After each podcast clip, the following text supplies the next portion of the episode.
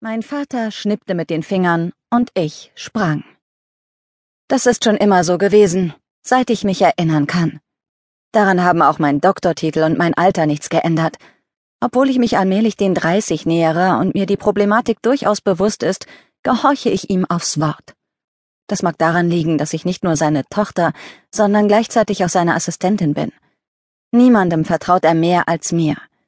Er sagt es mir oft genug, um mich zu besänftigen, wenn ich mal wieder eine rebellische Phase habe. Aber wenn er mich so zu sich zitiert wie jetzt, in dem Tonfall eines ungeduldigen Chefs, dann halte ich lieber den Mund, auch wenn ich meine Testreihe gerne noch zu Ende geführt hätte. Ich übergebe die Proben mit genauen Anweisungen an meine Assistentin und verlasse das Labor. Hier, in diesem Trakt, forschen wir nach Möglichkeiten, den Menschen resistent gegen chemische Kampfstoffe zu machen. Eigentlich bin ich nicht oft genug hier, um überhaupt von einem Wir zu sprechen. Die Resistenzforschung ist eher so etwas wie ein Hobby von mir, und eigentlich bin ich mit der Arbeit bei Vater ziemlich ausgelastet. Der Trakt, in dem er sich den ganzen Tag und meistens auch den größten Teil der Nacht aufhält, liegt am entgegengesetzten Ende des Raumschiffes. Ich passiere mehrere Sicherheitsschleusen, denn seine Forschung unterliegt der allerhöchsten Geheimhaltungsstufe.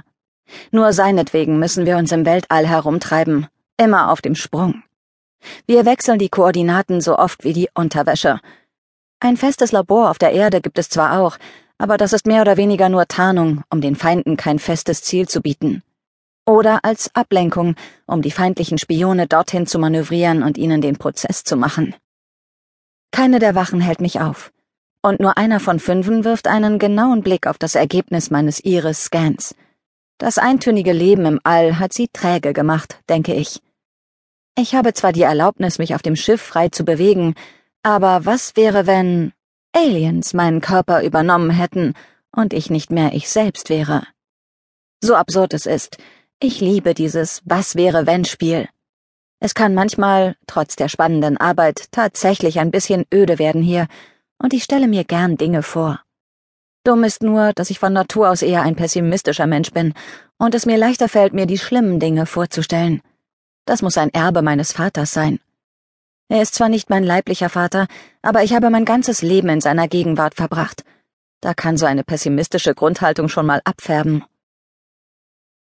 Ich betrete sein Labor, und das Erste, worauf mein Blick fällt, ist die Gestalt neben ihm. Er wendet mir den Rücken zu, aber ich erkenne auch so, was er ist. Ein Cyborg. Mein Vater untersucht ihn, das heißt, er checkt die mechanischen Teile und prüft die Funktionsfähigkeit seines aufgemotzten Körpers. Bis auf einen kleinen Lendenschutz ist er nackt, und ich bin sicher, dieses Stückchen Stoff trägt er nur meinetwegen. Ich bin im Labor bekannt für das, was die anderen Prüderie nennen.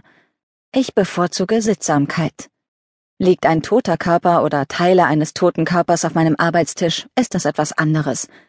Durch ihre Losgelöstheit vom großen Ganzen werden diese Teile in meinen Augen auf ihre physische Funktionalität reduziert.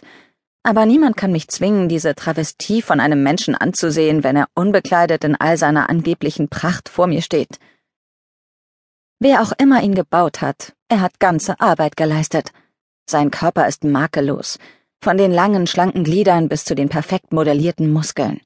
Er muss gute Gene gehabt haben, um in das Programm aufgenommen worden zu sein, und das Ergebnis, das seine Mutter, sein Vater und sein Ingenieur zustande gebracht haben, kann sich sehen lassen. Mein Vater verzieht wie üblich keine Miene während des Check-ups, aber wer ihn so gut kennt wie ich, der sieht ihm die Genugtuung an der Nasenspitze an. Seine grauen Augen unter den buschigen Brauen blitzen förmlich vor Zufriedenheit. Ich warte geduldig, bis er dem Cyborg das Zeichen gibt, sich anzuziehen. Der Maschinenmensch dreht sich um, geht zur Kabine und weicht mir in dem engen Gang zwischen den OP-Tischen sorgsam aus, als wüsste er von meinem Widerwillen gegen seinesgleichen. Neutral und sachlich spreche ich schließlich meinen Vater an, so wie wir es in unserem Arbeitsleben immer handhaben. Ihn zu siezen wäre albern, aber ansonsten wird unser Umgang miteinander förmlich, sobald wir das Gebäude betreten. Was kann ich für dich tun? frage ich also höflich und schaue mich nach Hinweisen um. Manchmal liegt eine aufgeschlagene Akte herum oder ein paar beschriftete Proben, die andeuten, welche spannende Aufgabe mich erwartet. Heute ist nichts zu entdecken. Die Tische sind aufgeräumt, die Akten einsortiert. Ich habe einen Job für dich, den ich niemandem sonst anvertrauen kann. Mein Herz setzt für einen Moment aus, so sehr freudig.